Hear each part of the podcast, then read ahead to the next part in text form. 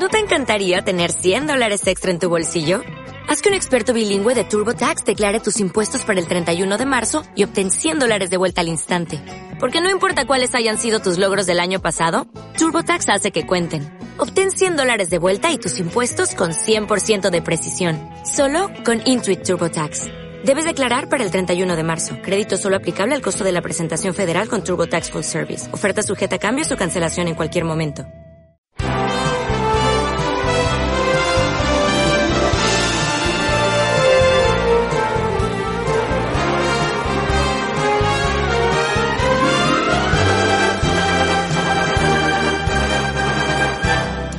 Pijas Marrones en Subterfuge Radio.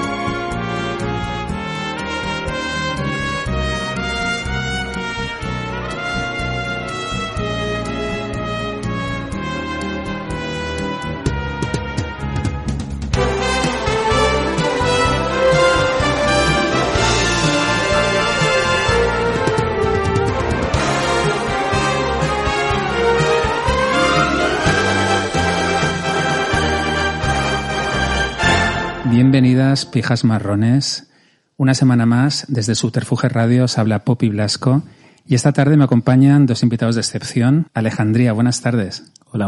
Buenas tardes, Poppy. ¿Qué tal, Alejandría? ¿Cómo estás? Un placer volver a verte.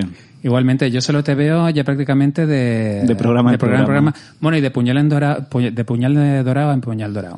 Pues mira, los mejores sitios de Madrid donde verse. Es verdad, eso es así. Y Pimienta Lauder, buenas tardes. Hola y encantada. ¿Qué yo, tal? yo no te había visto nunca. Te había escuchado mucho, pero no te había visto. Ya, Ay, me, me gusta mucho una cosa que pusiste en un stories, bueno, yo sigo tus stories que me encantan, y, eh, y decías que eh, leíste mi blog en una época en la que salías mucho de noche y que llegabas pedo a casa y lo leías, y de repente ahora resulta que lo lees dando de mamar a tu hijo. Nada, claro, nada que ver el contexto. Me gusta porque sigues teniendo las mismas referencias, incluso los mismos iconos de hace 10 años, los, los has recuperado, ¿no? Mm. ¿no? No se han quedado perdidos. Y a mí me, me recuerda mucho aquella época del elástico, del, del lequi, creo que mencioné el Sí. lequi, eso, yo que sé, un montón de garitos. Y, y yo recuerdo de estar de after o de resaca y leyendo el blog y diciendo, ah, pero, y fue el pajarillo y yo no fui a, ese-", ¿sabes? O mencionando Sí. a gente así de, de aquel momento. Y, Es muy guay porque, claro, todo todos vamos creciendo y pasando de los afters a tener hijos de repente. Pero bueno, pues claro, mm, todo va evolucionando, ¿no? Y al final lo que yo escribo también ha ocurrido eso, ¿no? Que va cambiando Sí, todo. Ahora hablas de, del zoológico, ¿no? De, Claro. de la visita al parque de atracciones. Con los sobrinos. Pero me sigue sirviendo igual, me sigue inspirando y, y me hace feliz. Qué guay. Gracias. A mí tus stories me encantan. Y bueno, eh, Pimienta, tú has sido, bueno, te llamo Pimienta porque eres Sí. Pimienta Lauder en, en Instagram, pero te llamas Virginia. Sí. Y eh, tú has sido madre en pleno coronavirus. Sí. Hostia, o sea... Un tú- aplauso. Un aplauso, por favor. o sea, eh, tu hijo es un coronial. Sí, sí, sí. Pero qué Se maravilla. llaman así oficialmente. Se llaman así oficialmente, los coronials. Qué guay. Qué bajón. Sí. Pues, bueno, tiene una parte positiva. Cuando yo estaba embarazada, lo que más miedo me daba era el, el rollazo de dar a luz y tener mil visitas y compromisos y tener que sacar al niño como un trofeo y, y yo soy una tía más bien hacia adentro y me daba mucha pereza. Así que yo creo que lo deseé con tanta fuerza que, que di a luz y explotó el, el estado de, de alarma y, y tuvimos que confinarnos, así que no tuve ninguna visita, no podíamos salir de casa Es que yo recuerdo que lo tuviste eh, con- justo antes. pero muy poquito antes. Sí, el 25 de febrero. Fíjate. Recuerdo estar recién parida en la burbuja de la habitación del hospital y bueno, vimos un momento el telediario y hablaban de China, o sea que Sí. nos daba un poco todo igual, como que pasaba en China. Y cinco días más tarde, sin ver mm, telediario ninguno, llegamos a casa y de repente todo el mundo te decía, wow, está pasando esto, no vais a poder moveros.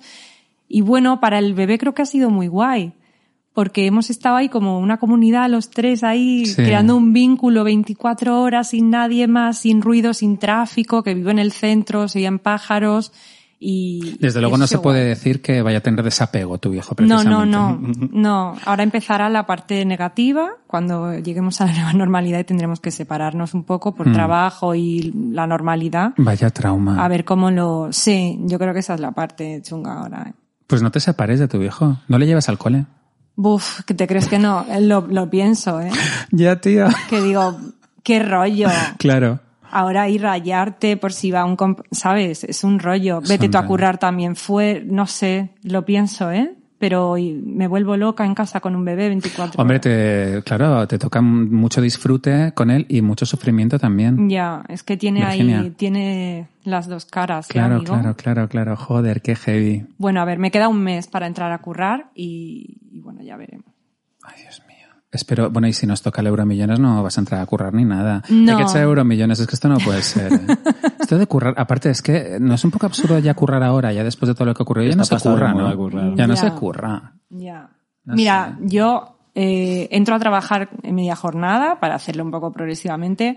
Lo que yo gano prácticamente es lo que le voy a pagar a la persona que va a cuidar de mi hijo. Joder, O sea, claro. que a su vez seguramente sea una mujer que deje los hijos con otra mujer a la que le paga. o sea, es una cadena interminable, absurda, que es verdad que Te lo va a cuidar una de Vallecas o una de... Sí, de- pues sí. Hostias. Bueno, ahora hablaremos de todo esto.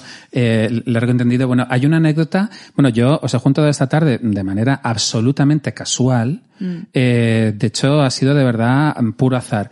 Y, y antes de subir el programa me estabais contando, Alejandría, que, que Virginia sale en unas de, tus- de tus primeras fotos, ¿no?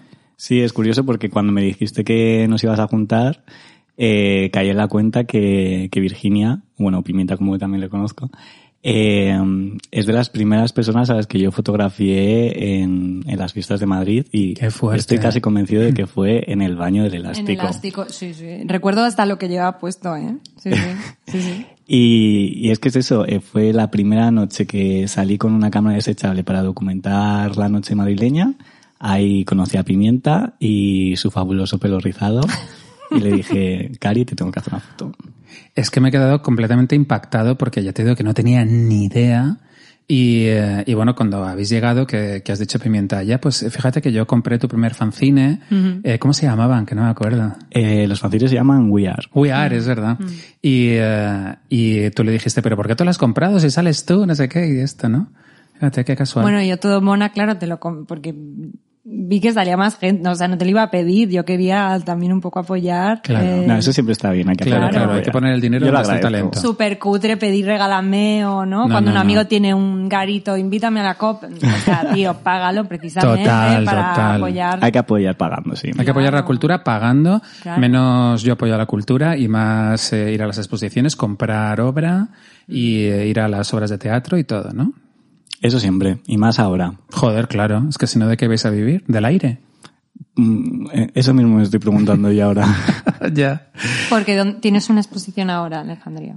Sí, justo eh, la semana pasada eh, inauguré una exposición en Bilbao, Bilbo Arte. en Bilbao Arte, una fundación de, de artistas que, mm, que todos los años acoge como unas residencias para artistas jóvenes para que puedan desarrollar sus proyectos y, y luego de esos artistas que han tenido residencia allí, pues mm, los mejores entre comillas o un- una selección eh, pasa a, a montar exposiciones en su galería. Y es la primera vez que he tenido la ocasión de presentar un proyecto en, en condiciones en una galería yo solo. Y me duele mucho que no haya sido en Madrid, pero bueno, Bilbao me ha abierto las puertas eh, culturalmente. Hombre, y, muy guay, Bilbao, es la hostia. Y ahí he volcado todo este material de 10 años de, de documentación de fiestas, mayormente las de Madrid, pero también de otras ciudades como Bilbao, Barcelona, incluso del extranjero. Y bueno, la expo está siendo un exitazo. Pues eh, dadas coordenadas que tenemos ahora, se podría decir que sí. Eh, evidentemente, eh, cuando me anunciaron de hacer la exposición, yo me había imaginado como la inauguración de la hostia con música DJ. Bueno, es que la época que toca, claro, Claro, es y muy de, re- repente es todo muy raro. Ujú. ¿Habías visto la fiesta en tu mente? No. Claro, una desilusión. Yo, yo siempre que inauguro algo, y más un proyecto Claro. que tiene que ver con la fiesta, Claro. me parece coherente hacerlo con algo festivo. Claro. Pero ahora es imposible. Y es muy triste mm, tener todo un proyecto sobre la fiesta, Ya. que también son unas coordenadas lo de la pandemia que me ha hecho mm, darme cuenta de que es el momento de cerrar ese proyecto. Y claro, mis ojos ahora al ver toda esa documentación de, de fotografías y vídeos de la fiesta y de la noche de, de mi generación, de estos últimos 10 años, ahora se ven con un carácter muy nostálgico. Totalmente. Que parece que han pasado como 10 años de esas fotos y en realidad hay fotos del año pasado y las ves y dices, wow. Y ya está pasada de moda, ¿no? Y- Ya es como, como otra era, ¿no? Ahora Ya. es distinto. Es como, como ver esas fotos como si fuesen, como que hemos madurado de repente. De Son, de repente un documento antropológico Sí, porque es una época que ya no va a volver. Yo creo que no. Yo creo que si vuelve, que volverá, eh, tendrá otras connotaciones, Sí, otras maneras de relacionarse. La fiesta que conocíamos, eh, yo creo que va a desaparecer, va a desaparecido. Claro, claro, claro. Eh, bueno, mm, de hecho, a mí me hace mucha gracia porque siempre cada generación es muy de reivindicar su noche. Yo cuando salía en los 90, eh, eh, los mayores decían, Buah, es que ahora es una mierda, molaba mucho más en los 80 la movida, tal y cual. Yo era la época Club Kid y estábamos como de joder y, y, y pensamos, no, lo más es lo nuestro. Y luego cuando llegaron los 2000 es como, tío, esto es una puta mierda, molaba nuestra época, la época del mid y del Valley High y tal cual. Y, eh, y realmente es increíble cómo todos tienen razón y todos estamos equivocados. Claro. Totalmente. Yo, yo de esto he hablado un montón con amigos y, y claro, más siendo la madre, o sea, no salgo nada, no, no sé ni qué fiesta, ni qué está de moda, ni, ni idea. Pero claro, estoy segura de que hay una escena ahora mismo. Ah, claro o que sea, la hay. Y, y hay gente súper guay, como en su día en la cola del elástico estábamos ahí. o sea, es que estoy convencida. Sí, sí. O sea, que, que ni mejor ni peor. Hombre, pensad que, bueno, en concreto Madrid es una ciudad que está en, contin- en continua renovación y siempre en septiembre llegan eh, estudiantes nuevos a comerse la ciudad con patatas y, y, bueno, pues cada año hay gente nueva. Entonces siempre se renueva constantemente, es inevitable. Bueno, vamos a ver un poco que, porque siempre se renueva y Madrid siempre, aunque con dificultades, eh, aporta energía para que se renueve, Hmm. pero hoy por hoy, tal y como están las cosas, por mucha gente que venga a renovar la escena, si Madrid no pone de su parte, mm, Bueno, pero es que Madrid no... Nos eh, vamos a terminar yendo todas. Madrid nunca ha puesto de su parte, es la gente. O sea, Madrid es, eh, es la gente que la habita. Entonces, en Madrid siempre son dificultades y obstáculos que la gente que habitamos Madrid nos vamos saltando paulatinamente Mm. y creando un poco la alternativa. Y lo que está claro es que seguirá viniendo gente a Madrid porque es mejor ser maricón en Madrid que en tu pueblo. yo no estoy, o sea, entiendo lo que dices, pero creo que vamos a vivir un cambio de, Ya de puede ser, ¿eh? dirección. Puede ser, puede ser. Yo, por ejemplo, y lo anuncio aquí, yo me voy a Madrid, ¿A dónde te vas? Mm, a Bilbao. A Bilbao. porque Mm. te ha dado la exposición y... Pues porque, mm, eh, para empezar, mi chico es de ahí. Mm. Y toda, su- toda su familia vive ahí, nuestra sobrina, sobrina está allí. Y claro, eh, de repente eh, quedarnos en cuarentena en Madrid ha sido toda una experiencia. Ya. Eh, y cuando hemos tenido la oportunidad de subir otra vez a Bilbao, el mood es muy distinto. Bilbao mola mucho y en Bilbao hay una, hay una escena, ¿eh? Y, y movida. Yo creo que es el momento de eh, asumir que no es el momento de Madrid y que donde hay que meter energía ahora mismo es en las capitales de provincia. Sí. Creo que el futuro está en Bilbao, en Valencia, en Murcia. Valencia me encanta. Murcia es la hostia. Murcia es, yo creo que Murcia realmente es el sitio más moderno de España ahora mismo.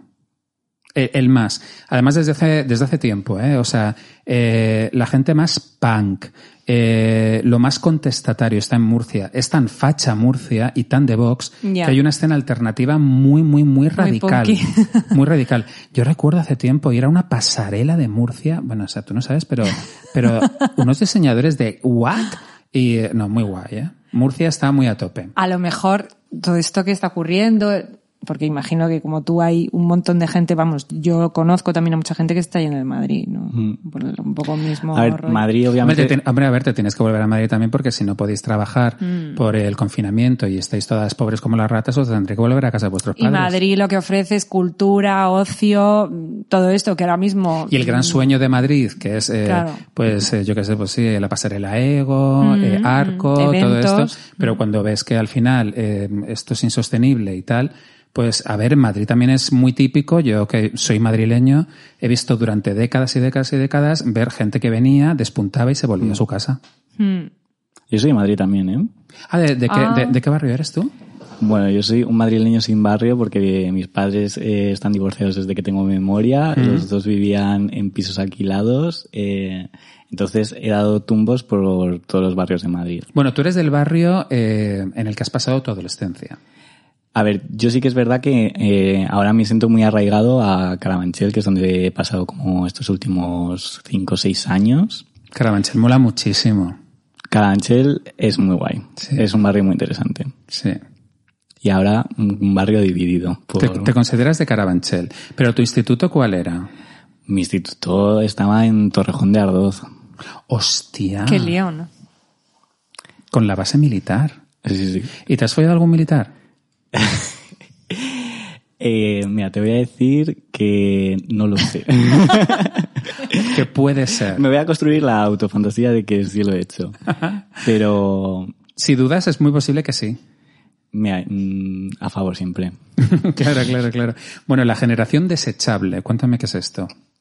Pues mira, la generación desechable es, eh, eh, es un término, eh, cuando, ¿tú te acuerdas cuando estaba muy de moda como poner nombres a, a las generaciones? Sí. Que de hecho tú también tienes... Sí, he puesto, he acuñado varias. Pues yo puse a, a, a mi objeto de, de estudio, por así decirlo, este apodo, ¿no? Generación desechable. Eh, y la, el motivo del nombre simplemente tiene que ver con el, el instrumento con el que yo documentaba las fiestas, los afters, las raves a las que iba, que era con, con la cámara de usar y tirar. Porque todas las fotos que yo tengo de estos 10 años y que están volcadas en la exposición y en, y en el libro son todas hechas con, con cámaras analógicas de, de un solo uso. Y fue un ejercicio como muy inocente decir, bueno, le tengo que poner un nombre al proyecto, generación, venga, generación desechable. Eh, pero que a lo largo del tiempo y, y ya como cuando el proyecto tomaba más cuerpo, eh, sí que he visto que esa denominación de repente condicionaba también, ¿no? Simbólicamente. Tiene una eh, doble lectura, ¿no? Exactamente. que ya no es tanto en plan, eh, hago fotos con cámaras analógicas desechables, jaja, generación desechable, que guay somos, sino de repente estás viendo cómo tu generación, pues, eh, se, como otras tantas en realidad, se, se asocia a la noche, a, a, al, al evadirse de- del día a día a través de alcohol, drogas, amistades volátiles. Ves como, como esa luz y oscuridad de la noche, esta autodestrucción y, y más ahora es como, como que sí, que creo que, que hay dentro de nosotras las personas que nos volcamos tanto en la festividad nocturna como algo de, de, de ser de usar y tirar, ¿no? Como algo asumido en nuestros cuerpos. Mm. Bueno, de hecho también eh, las eh, personalidades de redes sociales son, son muy de usar y tirar, ¿no? Somos un swipe a la izquierda, ¿no? En, en Tinder, en Grinder, ¿no? Es como que detrás de ti siempre hay otra persona y un poco nos hemos convertido también como en productos un poco, ¿no? Ya, bueno, yo, me considero un producto. Vosotros no me conocéis de verdad. No. No, para nosotros eres un producto, absolutamente. Yo no soy pimienta, soy una persona bastante normal y aburrida, Mm. Pero, pero intento reírme de mis chorradas y hacer reír. Siempre, siempre le decía a un amigo que, que me alaba mucho los stories y, se ríe mucho, que, que qué guay tener un propósito en las redes, que creo que al final es, es lo más importante, pero, pero ¿para qué te haces esto tú? Y tienes que tener muy claro si quieres reivindicar algo, si quieres dar un discurso sobre un tema en concreto, Mm. Romper un discurso de otro o hacer reír directamente, que a mí me parece bastante guay hacer reír. Entretener, ¿no? Y si, sí, si lanzas pequeñas, ¿no? Pequeñas gotas de, de ideología para poder cambiar a la gente o, hacer reflexionar es guay. Mm. Y eso a través de una cuenta de Instagram personal de alguien sin influencia, entre comillas, pues a mí me parece la hostia. Sí, la verdad es que es muy potente. Luego también es verdad que muchas veces eh, uno hace política sin darse cuenta. Mm. O sea, todos los, todo lo que compartimos, aunque no sea explícitamente reivindicativo, es político. Eh, Mm. Los gustos de uno, ¿no? Es como que muchas veces. Sí, y lo que compartimos y lo que no compartimos. Mm. Claro. Porque ahora también está esa tendencia de que cada vez que pasa algo, sientes como la responsabilidad de hacer patente cuál es tu postura Sí. al respecto. Mm. Y si no lo haces, mm, ya va a haber alguien señalándote en plan, oye, ¿por qué no estás apoyando esto? Sí, sí. Eso lo hablamos mucho aquí en el programa porque si, si das la cara es porque te estás apropiando de un movimiento social para hacerte el guay. Si no, es porque, uy, ese silencio, ¿qué quiere decir, no? Es como todo el rato, Sí, creo que lo comentabas en un programa y tú dijiste que hagas lo que hagas, lo vas a hacer mal. sí, lo vas a hacer mal. Entonces, pues mira, haz lo que te salga los cojones. Total, es que ya te digo que está mal hecho. O sea, que para alguien, Ya. Bueno, tú pusiste, mm, eh, Poppy, tú pusiste ayer una movida que me rayé. ayer. Sí, que dije, ostras, Poppy, no lo conocía aún y ya le caigo fatal, fíjate. Porque, ¿por qué? Porque de rep- o sea, yo nunca pongo chorizos ni nada de, considero súper mm, pesada, pero pongo cosas muy así. Ah, no, no, pues no era por ti, no era por ti. Pues justo ayer puse como un chorizo Hay eh, cuánta gente, extensísimo. hay cuánta gente se va a dar por aludida, madre mía, qué horror. Pues fue ponerlo y leí eso que pusiste de No. no, tal, no sé qué, y dije, Dios, lo ha puesto por mí justo, No. y, y justo voy mañana y pensará qué tía. ¿Qué va, qué va, qué va? No, no, es que justamente ayer un amigo me, me preguntó, oye, ¿qué opinas de esta persona? Ah. Eh, eh, que, bueno, es un, eh, una- un perfil eh, que sube como post y con cada foto sube como una reflexión muy profunda sobre, yo qué sé, sí, de estos parrafazos que te pegas y tal, ¿no? Y, y es como, tío, joder, es, qué aburrimiento la gente que se toma en serio a sí misma, ¿no? Y que cree que su opinión y su punto de vista de las cosas es como súper trascendental, que nos va a abrir los ojos, es como, de verdad, relájate un poco, para, porque en realidad nadie te toma en serio. O sea, no tiene sentido que tú te tomes en serio a ti mismo, porque ya te digo que es ridículo y patético. Es muy humano y es muy tierno también, es muy entrañable. Eh, pero de verdad es que todo da lo mismo. O sea, yo ya me he dado cuenta, yo creo que he pasado a otra pantalla del videojuego. O sea, con todo esto también del COVID y de todo, es como, tío, en serio, es que no podemos tomarnos en serio absolutamente nada. O sea, todo es volátil, eh, todo se puede ir a la mierda de la noche a la mañana. Entonces, no sé, simplemente dedícate a disfrutar y a quitarle hierro a, la gravedad de la existencia. ¿no? Estaba pensando cuando nació Instagram Hmm. y, y- y era una red social hecha para poner fotos bonitas, ¿no? Sí. O, o, no, imágenes cuidaditas. Con filtro Valencia. Sí, y, y de repente empezaba a salir gente que rompía con eso y ponía una foto cutre, desenfoque, ¿sabes? Como mal y chirriaba en medio de eso. Sí. Y ya todo el mundo pasa y, y es un poco eso. O sea, hay tanta morralla, tanto contenido, tanta opinión, Sí. ¿qué más da, no? Es que da igual completamente. Y, eh, hombre, yo entiendo que estamos todos perdidos, ¿no? Mm. Y que en cierto modo todos nos preguntamos cosas. Pero de verdad creer que, que tú las vas a responder es, es muy complicado. Muy complicado. Es más guay preguntarse cosas y, lanzarlo así. Claro, ¿no? Y decir- claro, claro, ¿no? Porque como no tenemos ni puta idea de nada, ¿no? Es, eh, y, y por supuesto que todos somos frívolos y en un momento dado es verdad que también te preguntas cuestiones, eh, sí, existenciales y tal, pero hay que hacerlo de otra manera. O sea, tenemos que ser más Gloria Fuertes, ¿no? o más como, o más como los dibujos de, de tu novio cachorro Lozano, que, que sube frases, ¿sabes? Que son como muy terrenales, pero al mismo tiempo, pues tienen ese toque profundo, pero sin ser pesada. Sí, están muy bien en medidas. Sí, ¿verdad? Es como, tío, no seas pesada. A mí me gusta mucho también, lo comentaba antes Oscar Espirita, que es amigo del programa, que es un, un poeta, y que lo hace todo desde una humildad y desde un lado, ¿no? Que, que mm, se pregunta cosas importantes, pero sin ser intenso, sin pasarte de intensito. Es que los intensitos, joder, macho. Pero bueno. Oye, bueno, confinamiento selectivo. Chan chan. O sea, ¿qué os parece? Por favor. Inútil. A mí me parece maravilloso. No, es ¿Vuestros, broma, bar- vuestros barrios, ¿Vuestros barrios están confinados? No. Por dos calles me he librado, pero vamos, esto cambia en, en dos días. ¿Y, a esa- ¿Y esas dos calles pasas o no pasas? Dan ganas, ¿eh? He, de re- eh, o sea, he pasado varias veces, he de admitirlo. Pero como por rebeldía. No, porque mi oficina de correos está en el otro lado. ¡Coño! Claro. es- Pero bueno, pero ¿cómo hacen eso? Es que es, no tiene sentido nada. No tiene ni pies ni cabeza. Es impresionante. Pero vamos, yo como, como transgresor en este sentido, no he visto un cambio real de, de zona. O sea, no sé realmente en qué cambia. Sí que he visto... ¿No han puesto unas guirnaldas ni nada? Nada, yo me esperaba algo como más dramático, ¿no? En plan, Claro. hasta aquí puedes llegar. Telones. o- Nada, o como un telón rojo. Y no hay o sea, no hay nadie que... Yo no he visto ningún cambio. Sí que es verdad que gente de Instagram que he leído que está en barrios confinados sí que dice que hay como más eh, presencia policial, como que han cerrado los parques y todo el rollo. En mi zona no, no he percatado nada todavía. Con lo de cerrar los parques, el otro día veía un meme con imágenes del cuento de la criada y le decía a la mala, a la del cuento de la criada, ¿de verdad me estás diciendo que pretendes, después de pasear a, a los hijos de tu señor, eh, ¿quieres llevar a los tuyos al parque luego? No. Yo también lo he visto. Eso no puede ser. Claro, es que, a ver, claro, aquí mm, ha habido un problema muy gordo que es lo de la segregación eh, por clase social. Absolutamente.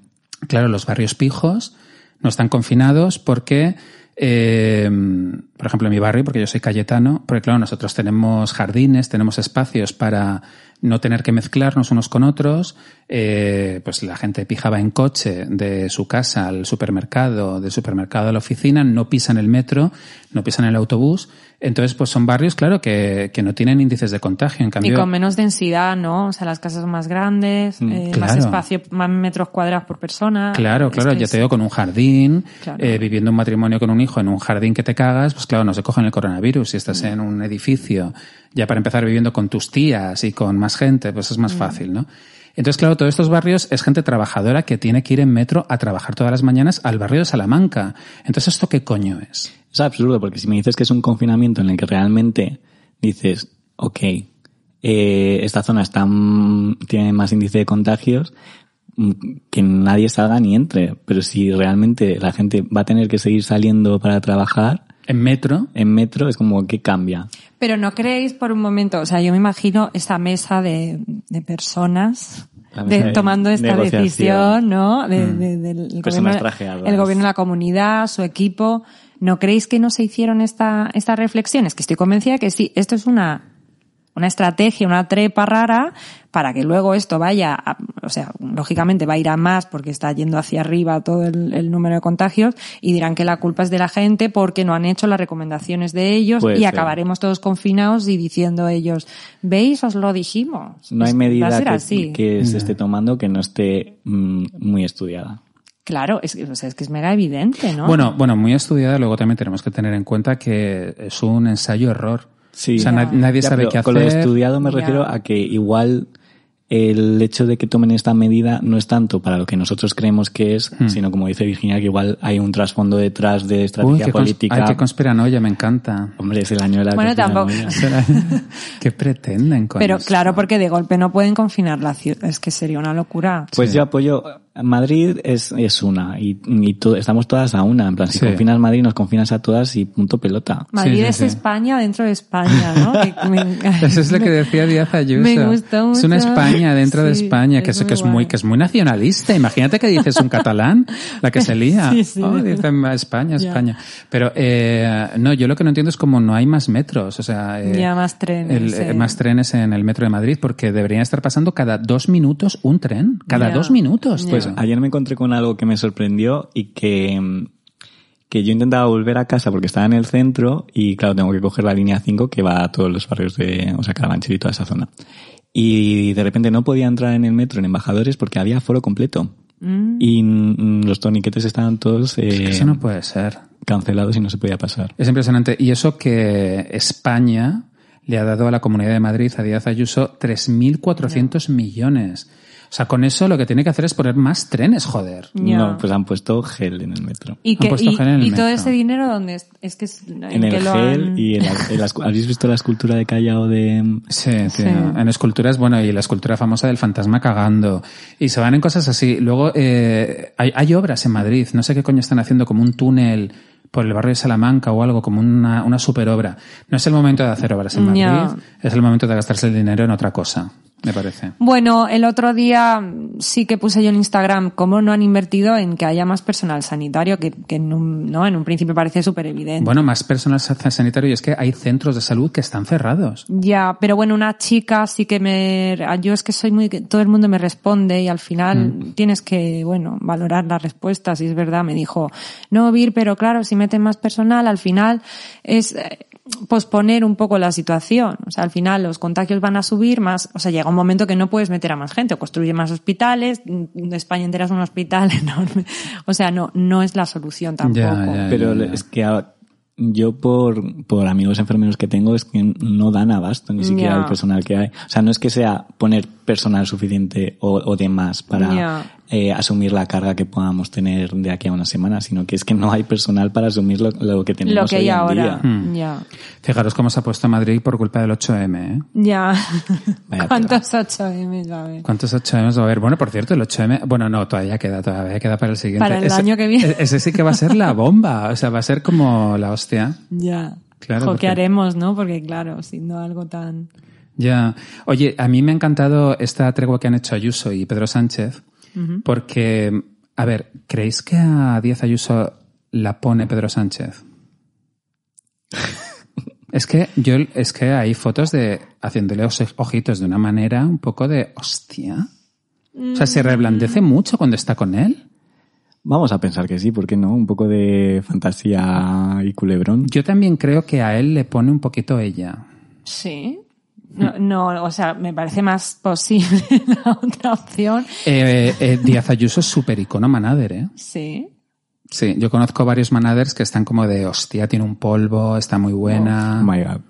Yo es que de, de, de esa escena... Rollo hacerle un bucaque a Díaz. Ayuso, tal, como que es una cosa que está ahí rondando que apetece. Sí. Yo de esa, de esa escena y esa foto es como, no podía haber otra cosa más que la cantidad de eh, banderas que había detrás de, de los dos políticos. Banderas de España. De Eh, España, y de España, Madrid, Madrid, España, sí. Madrid, España, Madrid, pero Ah. como algo... Sí, eh, se veía muchísimo eso, ¿no? Es que...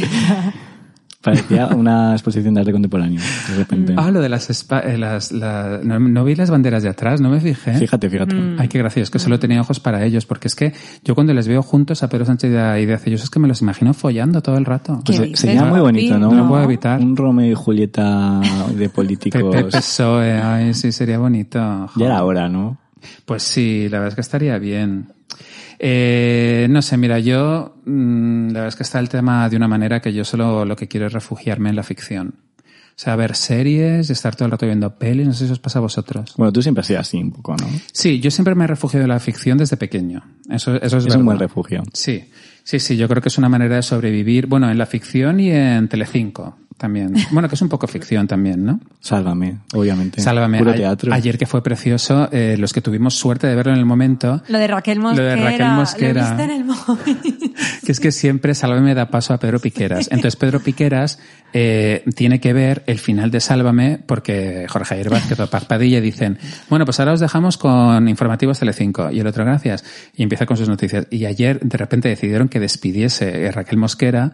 Y ella, bueno, pues nos despedimos y os dejamos con el gran eh, Roberto, eh, uy, Roberto Piqueras, eh, Pe- Pedro Piqueras, que de, que de verdad que es uno de los grandes periodistas de este país desde hace muchos años. Y ves la cara de, Claro, de, todo pantalla partida. de Pedro Piqueras viéndolo como de... mm, y, y él empezaba con, han muerto 240 Ya. personas en España. O sea, todo como de, hostia, eh, llevarte, ¿sabes?, de un lado para otro. Es que es un contraste heavy, ¿no? Claro, es Telecinco zarandeando al espectador, ¿no? Y, y pasando de la risa al llanto, y eso es España. Ya. Es que España somos así. Eso es lo grande y es eh, por lo que no somos suecos.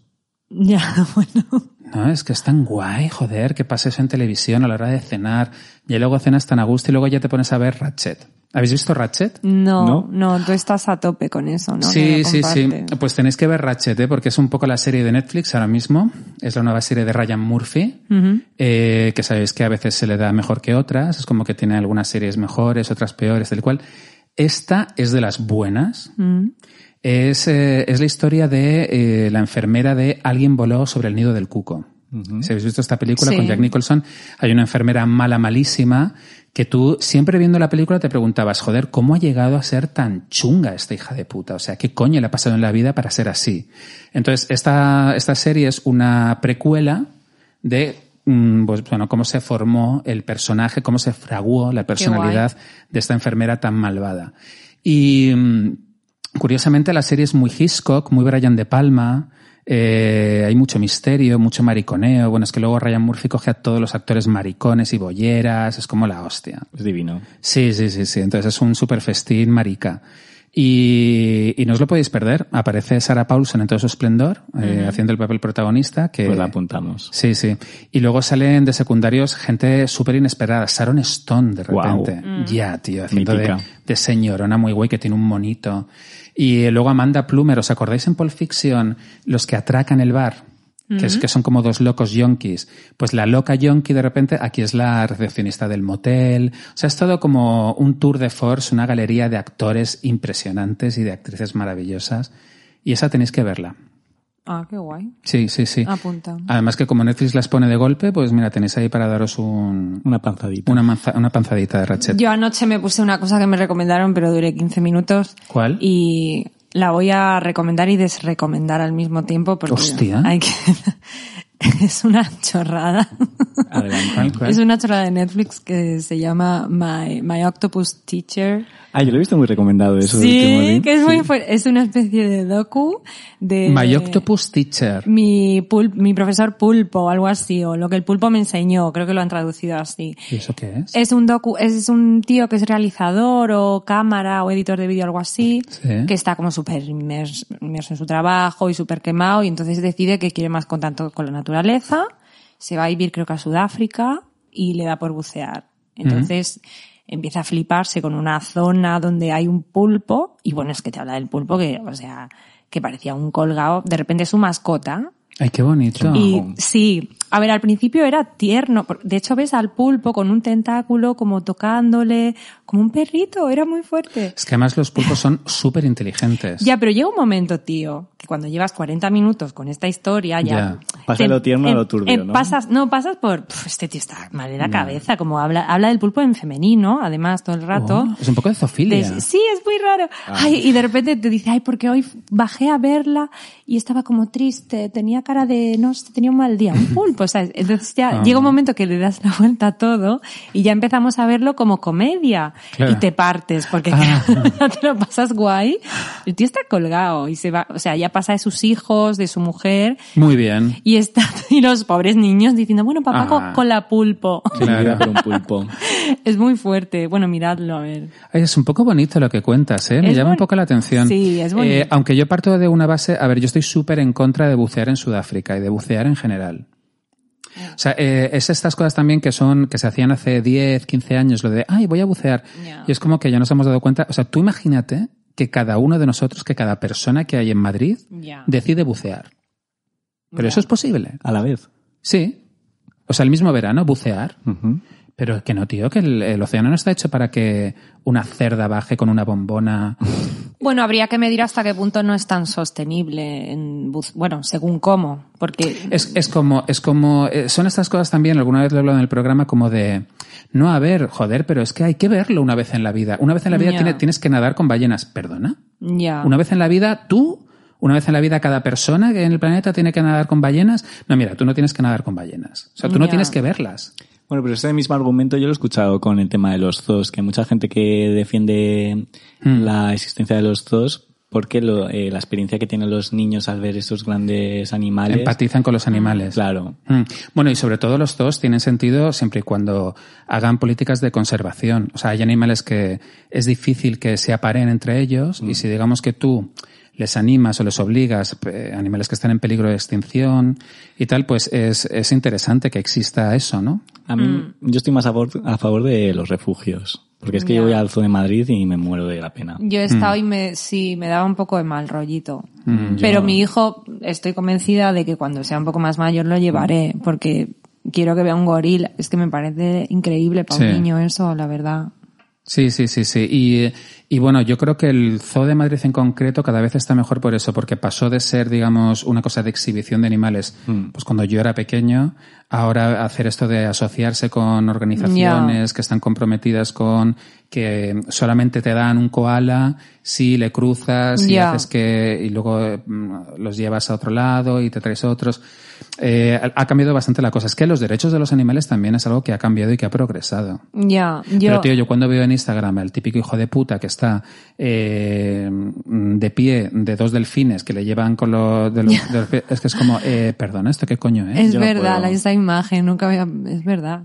Es un poco ya. ¿Sabes? Y lo de, y lo de ir a, a tocar corales, pero ¿cómo vas a tocar un coral, Ya. gilipollas? Y lo peor de todo es que hay muchísima gente que busca este contacto con los animales por y para la foto de Instagram. Claro, claro, claro. Bueno, todos lo hacemos por la, todo lo que hacemos lo hacemos por la foto de Instagram. O sea, cuando tú te compras una gorra, la gorra que te has comprado, te la has comprado pensando que te la vas a poner en alguna foto. Bueno, puedo que- entenderlo. o- puedo o- entender. o que te van a hacer alguna foto con ella, todo, las gafas, todo lo que elegimos, todo lo que elegimos, eh, lo hacemos eh, pensando en que sea instagrameable. Sí, Eso sí, yo creo que sí. Mira, te voy a poner un ejemplo Mm. muy bueno. Mm, Me he pasado 20 minutos secándome el pelo para venir aquí, tener un pelo guay. Claro. Y me decía mi chico, pero ¿no es un podcast? ¿Qué haces? Da igual como... Bueno, yo doy fe de que tiene un pelo divino. Sí, Sí. pero es verdad que al final Oye, ¿este- ese de- rizo es natural? Sí, sí. Qué guay. De mi madre. Qué guay. Bueno, pero luego, eh, es verdad que sí, las que tenéis el pelo rizado siempre lo queréis liso y las que lo tienen Sí, liso lo de quieren hecho rizado. había, había una fanpage en Facebook cuando existía esto Mm. que se llamaba así. Y tenía, bueno, se llamaba algo así como la que lo, la que lo tiene liso lo quiere rizado, la que lo tiene rizado lo quiere liso. Yo trabajé mucho tiempo en una pelu Ah, sí. y te puedo confirmar que era así. O sea, todas las del pelo liso lo querían rizado. Y es, y es- la y es vida. como, como las rubias eh, que quieren ser morenas y las morenas rubias, es todo así. Bueno, hablando de rubias. Qué rubia. La rubia por excelencia, por favor. ¿Habéis visto el documental de Paris Hilton? No. Ah, no lo he visto, no lo he ¿dónde visto. está? Pues mira, esa va a ser mi recomendación del día. Es de YouTube. Originals. Es un YouTube Originals. Eso ya no lo sé. A mí Pero es que, YouTube hace contenidos de... Sí, ah, sí, no lo sí. sabe. A mí en casa me, me ponen la programación y yo me trago lo que sea. Claro. Si me gusta lo veo y si no me duermo. ¿Y qué tal está? ¿Qué cuentan de ella? Pues eh, es un documental en primera persona que tampoco quiero destripar mucho, pero pero que entiendes muchas cosas de repente Mm. y que París mola. Fíjate. Bueno, es que habría que ver la infancia, mm, perdón. Pues de- mira, por ahí va la cosa. ¿no? Por ahí Es- va la cosa. Es que es muy heavy, Muy claro. bien, muy bien.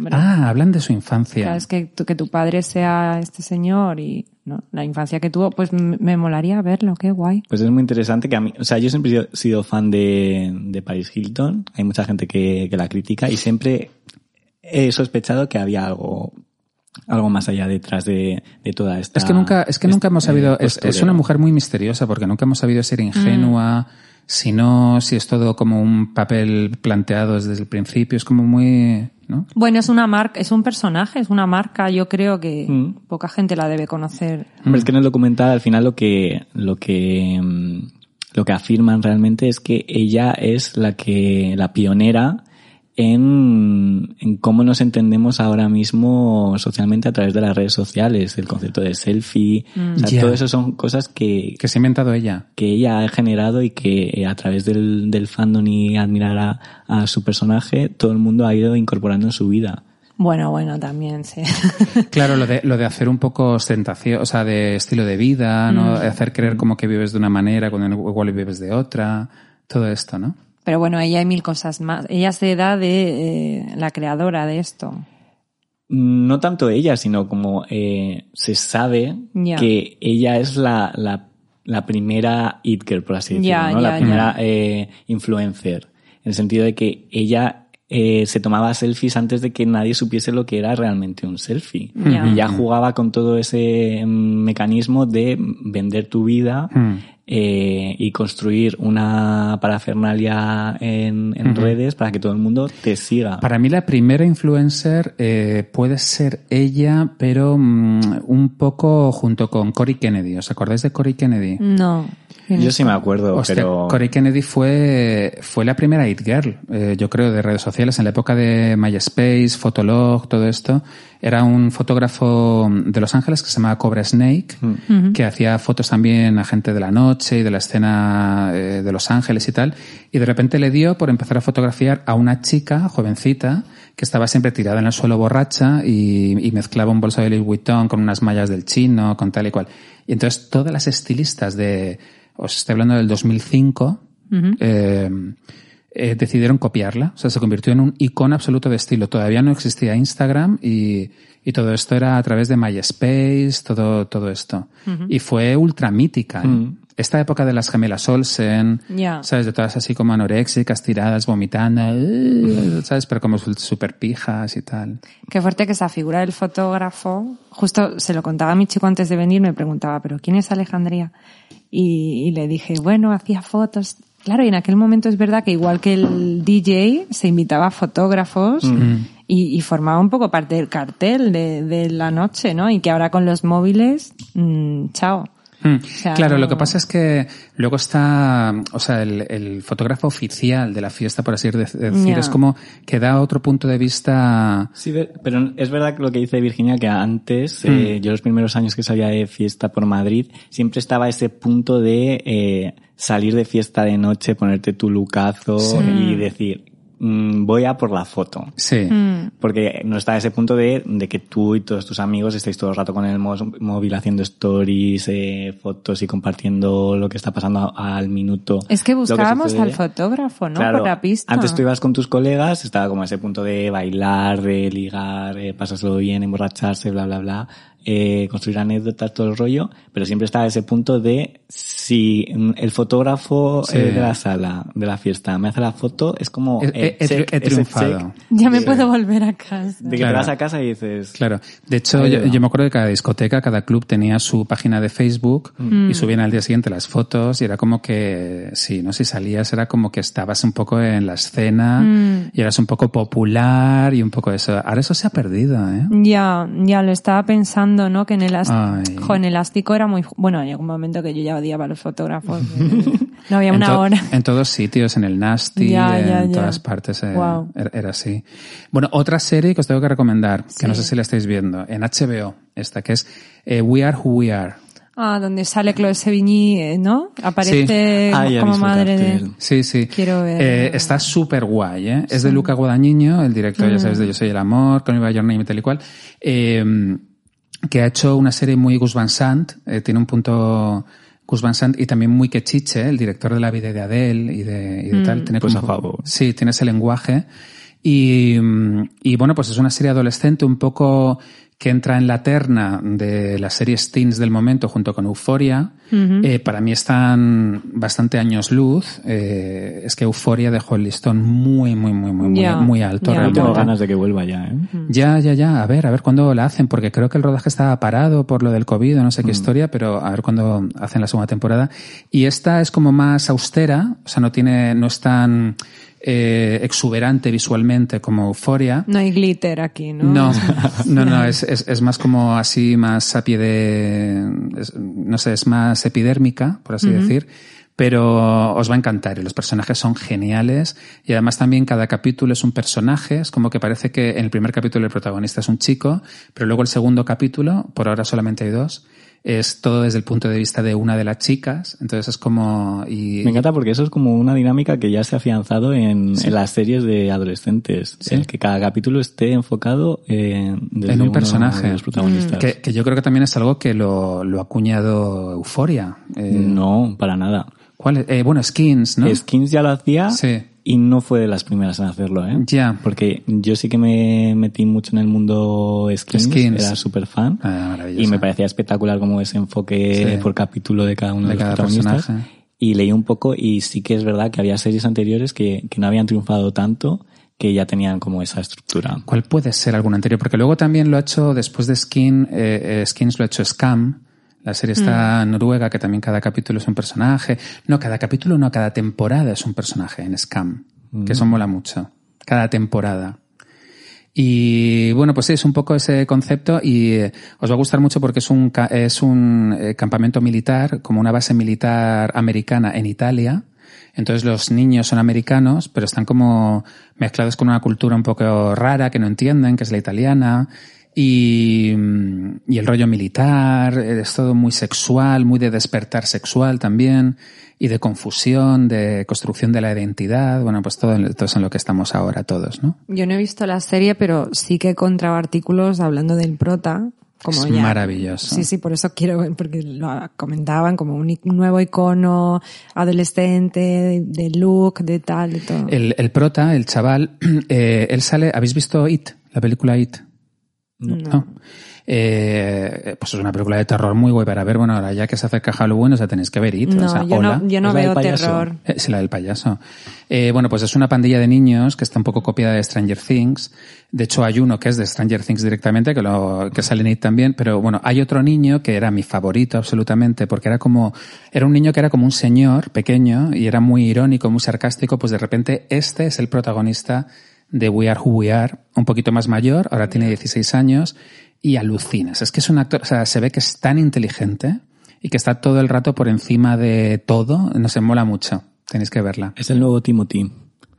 Eh, es que no, no es tan guapo, no va a ser tan sex symbol, o sea, porque no es, no es así eh, tan top model como Timothy Chalamet, que Timothy Chalamet va a salir dentro de poco en Dune con Zendaya. O sea, perdona, o sea. La pareja de moda. la pareja de moda Dune ha juntado a Timothy Chalamet y a Zendaya, tío, eso es explosivo. Que tengan un hijo, ¿no? O algo. Ya, ya, ya. Oye, pero Zendaya estaba liada, de hecho, con el de Euforia. Bueno, eso sí que es una pareja ¿Ah, top. sí? Sí, con el malo de Euforia. Sí, sí, sí.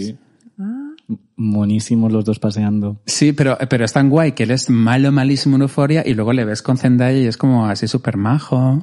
Ya. Sí, y eh, por cierto, Zendaya esta semana ha sido la eh, primera, la, la ganadora más, joven, joven, del Emmy en la historia de los, de los premios Emmy. Y la segunda mujer negra. Y la segunda mujer negra.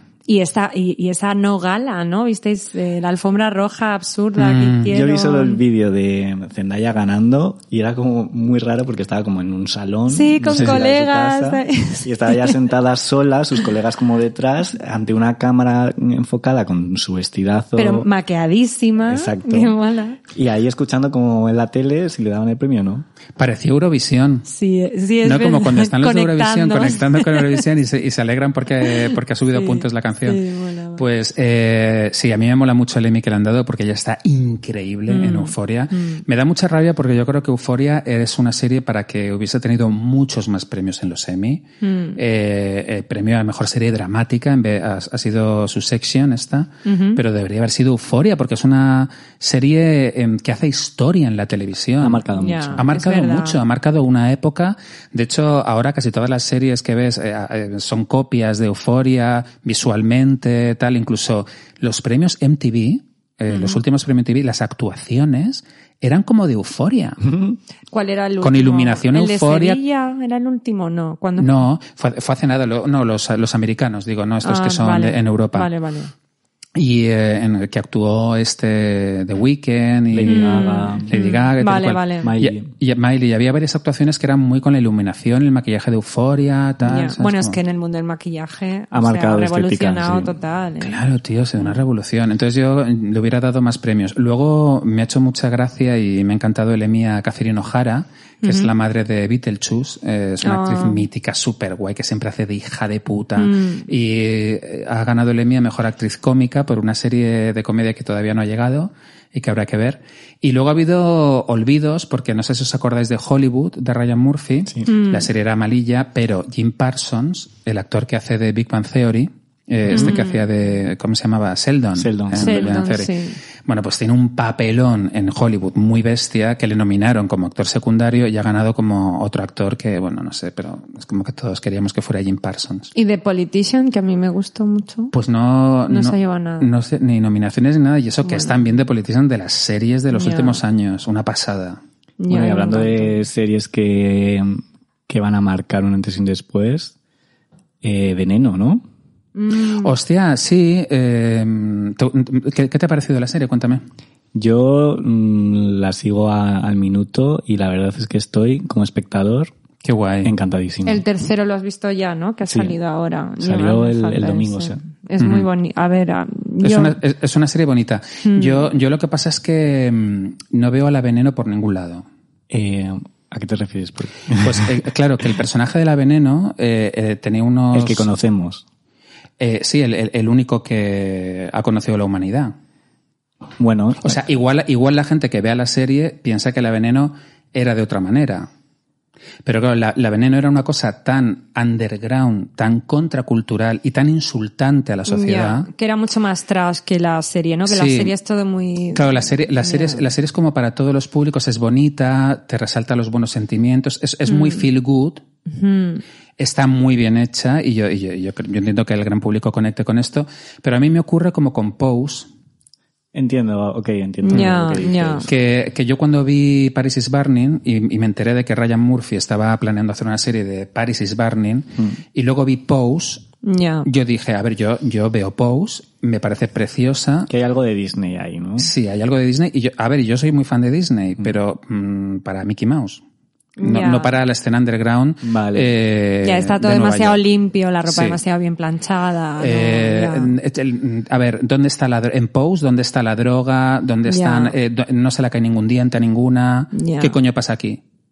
¿No? Es como son todas top models, son todas transexuales bellísimas, eh, muy conseguidas. Cuando, a ver, estamos hablando de verdad de que en esa época eh, estaban todas enfermas. Eh, eh, Ya, era tío. toda una- Pero tú crees que la- una plataforma como Netflix o A3 me, Me ¿no? da igual. O sea, que- Pero permitirían algo tan punk no, y tan no, seguramente no lo permitirían. Un Ni- filtro. Ni, ni ta- ni tampoco se permitiría con la veneno, no lo sé, Mm. pero simplemente no está hecho para mí. Ya, ya.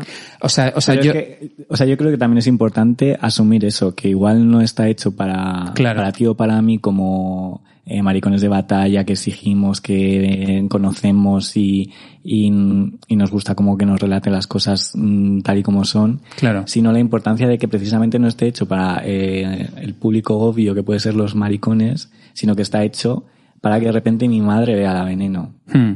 Y mi madre entienda a través de la Pero, serie La Veneno pero, pero- muchas pero tu cosas. madre, pero tu madre no veía la veneno cuando salía en En Sálvame. Mississippi. Bueno, en el pero, Mississippi. pero la perspectiva que tenía la veneno era un menudo circo. Ya.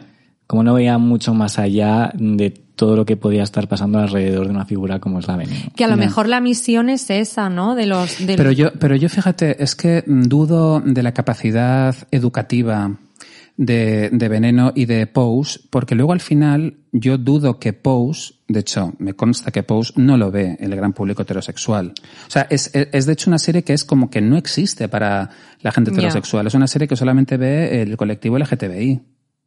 Entonces, eh, eh, sí, es como un intento de llevar eso al gran público, pero el gran público no lo va a consumir Bueno, y yo creo entonces que al sí. final se queda como en... Bueno, yo creo que la Veneno sí que lo está consumiendo. O sea, Antena 3 está promocionando Antena 3. Sí, sí, pero la gente que ve el mm, Ahora Caigo Ya. mm, está viendo Veneno. Ya, o sea, no yo lo no lo sé. sé. ¿eh? O sea, la gente que ve Los Soprano ve Pose. Ya, yo creo que es target distinto. O sea, los, que eran fans de Breaking Bad ven Pose. Aún así, a mí me parece que es un ejercicio Sí. muy importante y muy bonito que están haciendo y que obviamente eh, lo ideal es que lo vea todo el mundo y que todo el Hmm. mundo pueda aprender de, de una figura tan importante como es la veneno. Sobre todo, los, la, sobre todo la gente muy joven. Sí, Porque yo, porque yo creo que Pose y Veneno son series como para niños. O sea, deberían verlas los niños, eh, porque los adultos, pues, eh, ya te digo, yo como adulto mm, me gustaría ver una cosa más, eh, sí, más real, ¿no? Y, pero yo sí que creo que cuando los chavales vuelven del instituto, mira que se vean Pose y la Veneno, vamos, es un máster en, tolerancia en, y todo esto. Pero sí que es verdad lo que dices, que si se ve en la serie de la Veneno un chaval que nunca ha visto a la Veneno real y después de ver la serie le pones una entrevista de Sálvame, esas que tuvo últimas, diría, ¿what? Esta Ya, no es la Veneno que yo... No, claro, es, que, es, que, como- es que la veneno era tremenda. Ya, era, ya. era una cosa. Eh, y contaba que se había follado al, al rey. o Ya, sea, cosas súper fuertes, ya. Súper heavies, ¿no? Eh, bueno, ¿habéis visto lo de la polla de Chris Evans? No. Ay, es que te enteras de unas cosas. Sí, habéis recibido, a, a ver, habéis recibido memes, lo, lo habéis tenido que ver, igual no habéis hilado. ¿No, ¿No habéis visto algún meme de una foto en blanco y negro de una polla? ¿O algún meme del Capitán América diciendo algo relacionado con pollas? No. Bueno, No, bueno pues, he visto muchas fotos por favor, poned, pues. poned Chris Evans. O sea, es que resulta que Chris Evans estaba como en una videoconferencia o algo Ajá. así con alguien y entonces eh, se estaba grabando su pantalla, no sé, una cosa así rara. Entonces él cuando cuelga se ve su álbum de fotos. Y la primera foto que aparece en su álbum de fotos es un rabo. No me creo nada la inocencia de estas cosas. Entonces, entonces no se sabe si es su rabo, si es él enviándole la polla a alguien o él recibiendo pollas o qué. O alguien que ha editado el vídeo. No, no, no, no, no. De Eh. hecho, él, él se ha pronunciado. Ay, ¿qué, y qué dice? Sí, no, como de no, es que es que está fatal que la gente, el material privado, no, no sé, como una movida así. Pero pues eso ha tenido salseo, ¿eh? Podemos parar el programa, yo quiero ver esa foto ya. Claro, ahora, ahora, ahora la veis y si, si quedan unos minutitos, ahora, ahora veis lo de la polla Ay, Evans. qué fuerte. Sí, sí, es muy guay.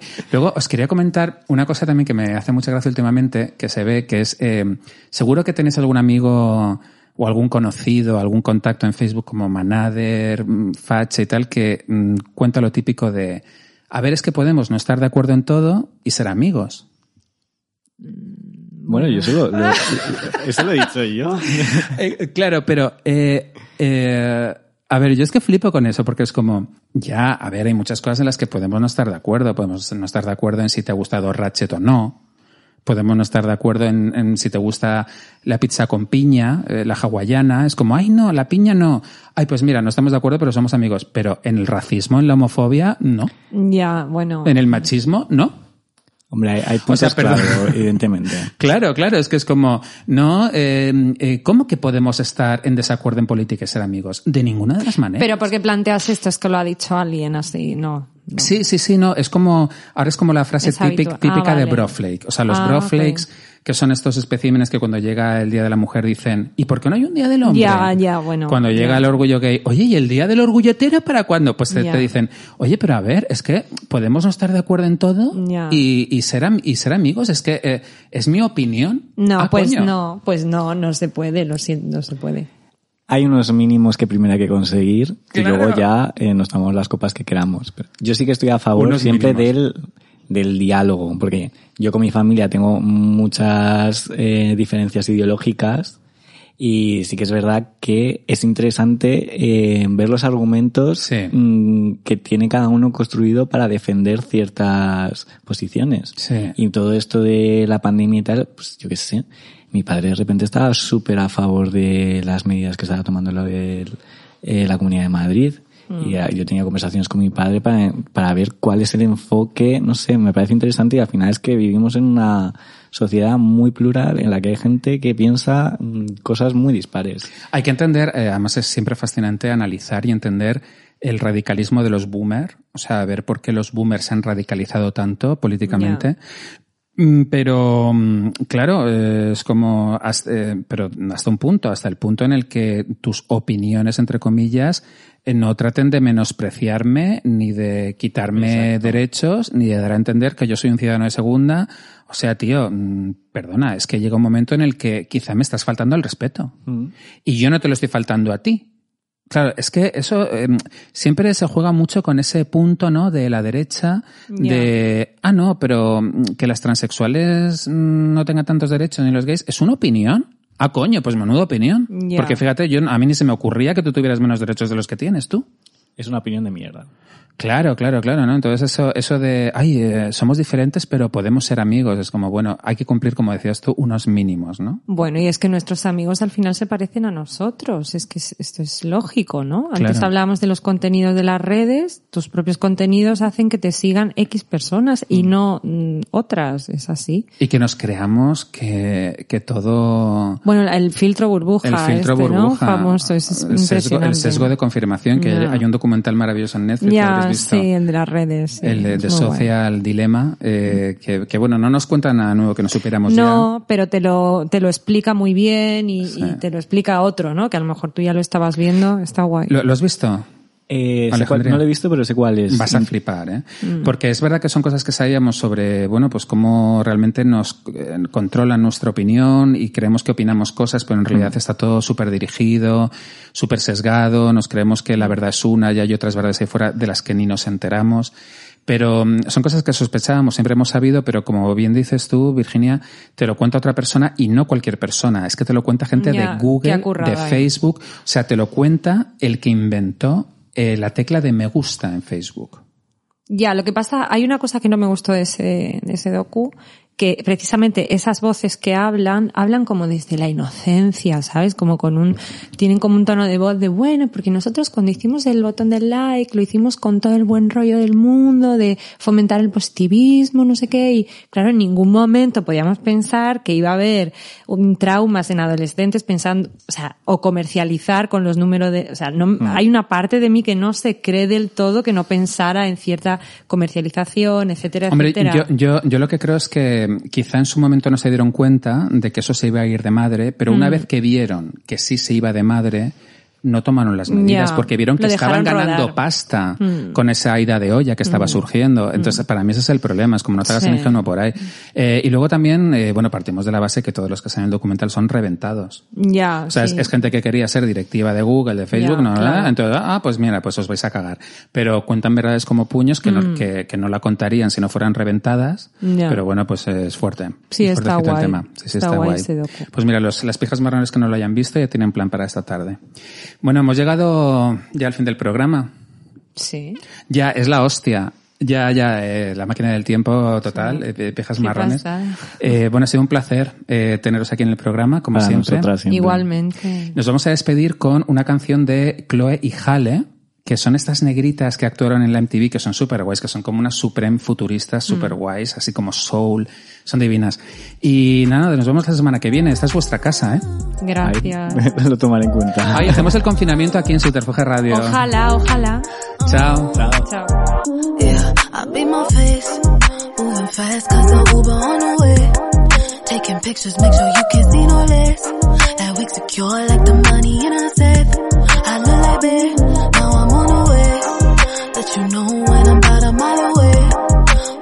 outside, please don't make me wait. The party's starting when we pull up to the gate. Girl, we so late. I'm just with the crew. We ain't out here looking for boo. Cause some nights be better with you. It's a homie, something kind of mood. And tonight